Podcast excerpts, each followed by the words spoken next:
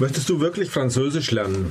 Wie kommst du darauf? Rene tat so, als hätte sie noch nie jemand gesehen, der diese Sprache lernen wollte.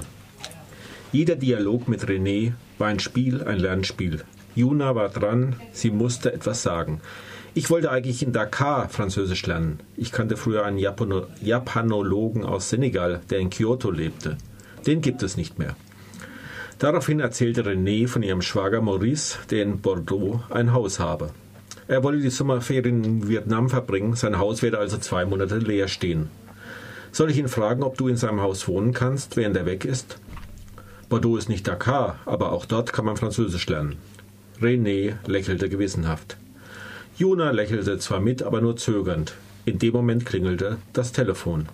René sprang in das Arbeitszimmer und Juna verpasste die Chance zu erzählen, warum sie am liebsten in Westafrika Französisch lernen wollte. Weil Juna die Chance verpasst hat, landet sie doch in Bordeaux. Von Hamburg führt sie ihr Weg in die französische Hafenstadt. Im Grunde genommen beschreibt Yoko Tawada in ihrem Roman Schwager in Bordeaux einen einzigen Tag, fast nur einen Moment, eine Zugfahrt von der Abreise nach Hamburg bis zur Ankunft in Bordeaux. Juna, ihre Protagonistin, erinnert sich, wie es dazu kam, dass der Schwager ihrer Freundin Renée sie nun am Bahnhof in Empfang nehmen, ihr sein Haus für die Sommerferien überlassen wird. Man lernt ihn nicht richtig kennen, den Schwager, und auch nicht die anderen Personen. Vielleicht mit Ausnahme von René.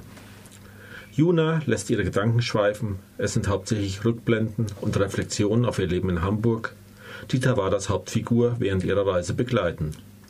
Die meisten Leute tauchen in einer Erinnerung auf und sind kurz darauf schon wieder verschwunden.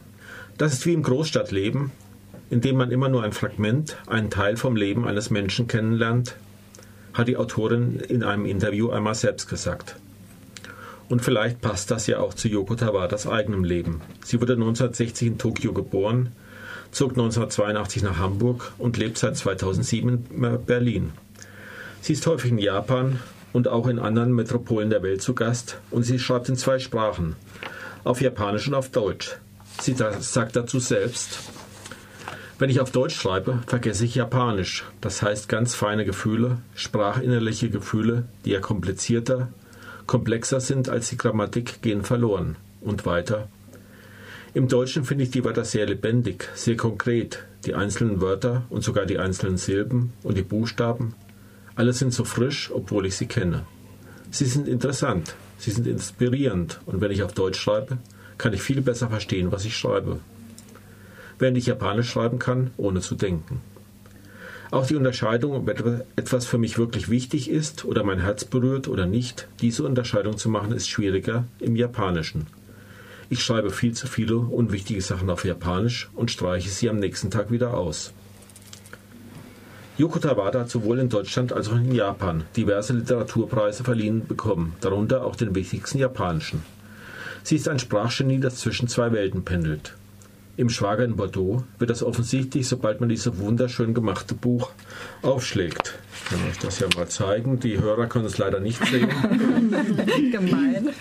Japanische Schriftzeichen gliedern den Text und sind auch mal ganzseitig eingestreut. Das entspricht Junas Gewohnheit, äh, Gewohnheit, Ereignisse in einem Ideogramm festzuhalten und sie erinnern, erinnern den Leser daran, dass hier eine zweite Kultur, eine weitere Lesart, eine andere Sicht auf die Dinge mitschwingt.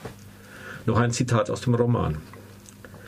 Ein Sprichwort sagt, man isst mit zwei Stäbchen, während man nur mit einem Stift schreibt. Deshalb verdient man mit Schreiben genau die Hälfte von dem, was man für das Essen ausgibt. Wie wäre es aber, wenn man mit zwei Stäbchen gleichzeitig schreiben würde? Die linke Hand von links nach rechts, die rechte Hand von rechts nach links. Sie kreuzen sich in der Mitte und dann gehen sie auseinander. Yokota war das Roman Schwager in Bordeaux, ist mit zwei Stäbchen geschrieben aber sie kreuzen sich, sie behindern sich nicht.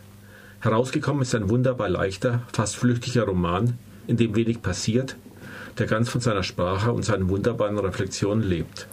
Sobald man sich darauf einlässt, begibt man sich mit Juna auf eine Reise der kleinen Begebenheiten und Erinnerungen, der Betrachtungen und Assoziationen. Ein wunderbar eigenwilliger Roman und ein schönes Geschenk.